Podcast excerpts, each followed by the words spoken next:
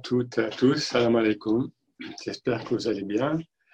Alors, avant d'aborder le thème dont a parlé Loubna, je voulais juste euh, évoquer en quelques mots l'Elat al-Qadr, puisqu'elle euh, devrait être mardi soir, hein, si j'ai bien.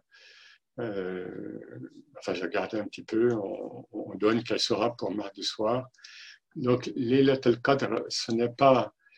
c'est parfois traduit par la nuit du destin, euh, en fait, ce n'est pas au cours de, cette nuit, hein, d'après les ulama, que, que, le destin est, donné, est fractionné pour, chacune, chacun.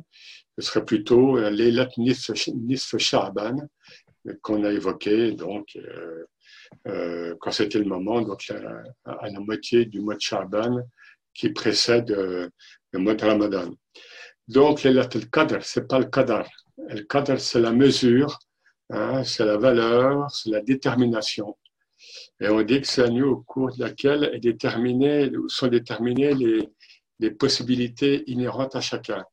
Alors, une des, une des origines, enfin, une des explications de cette sourate, enfin, de, de, de, la venue, donc de, la survenue de cette sourate, c'est que à un moment, donc, le prophète sallam évoquait devant ses compagnons euh, le fait qu'il y avait parmi les communautés anciennes euh, des, gens qui vivaient longtemps et qui, passaient leur vie à invoquer Dieu, enfin, à, mettre une vie pieuse. Or, comme je vous l'ai déjà dit, l'islam arrive en disant voilà, le prophète dit nous, euh, sommes la dernière communauté de, de, la révélation et donc le, temps va être, euh, va être de plus en plus contracté.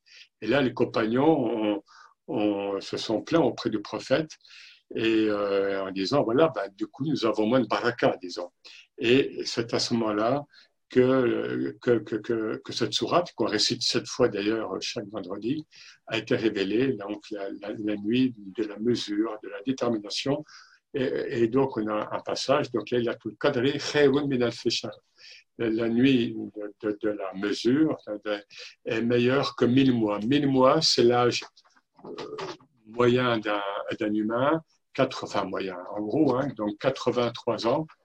Donc, c'est-à-dire que cette nuit, à elle seule, par sa baraka, peut, pourrait compenser la vie euh, d'un humain euh, ordinaire.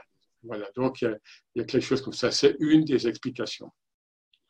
Alors, le prophète dit, alors elle n'est pas euh, obligatoirement la, nuit du 27, en sachant, donc en rappelant que qu'on dit le 27 de Ramadan, c'est-à-dire que c'est la nuit qui précède, puisque je vous rappelle, c'est la, nuit en islam, comme dans le judaïsme d'ailleurs, euh, précède toujours le jour. Donc le 27 de Ramadan commence le 26 au, Maghreb, au, coucher du soleil, après le coucher du soleil. Euh, donc, il y a un, hadith qui nous dit, enfin plusieurs hadiths qui convergent, qui nous disent qu'il faut, euh, euh, en fait, il faut chercher cette nuit par, parmi les, les, nuits impaires des dix derniers jours donc du mois de Ramadan. Donc, il ne faut pas se focaliser forcément sur la, la nuit du 26 au 27. Et donc, il faut chercher. Il y a des signes. En général, on dit qu'il y a une nuit calme, euh, pure, euh, etc. Donc, il faut chercher des signes. Il faut sortir dehors. Bon, là, on peut à cette saison. Euh, voilà. Donc, ce n'est pas systématiquement la nuit 26 ou 27. Et il y a même un, un, enseignement cité par des ulama, même qui se base sur hadith, euh, dans lequel il est dit que donc la nuit de, de, de cadre peut être le 24, c'est-à-dire la nuit du 23 au 24. Donc du jour, du coup, un jour pair.